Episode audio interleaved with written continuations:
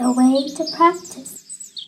You'll never change if taking excuses, just as I'm just an average being and I can't make it and take no action. Practice is a process where one goes from ignorance to enlightenment. Every step during this process is just as meaningful as the final result.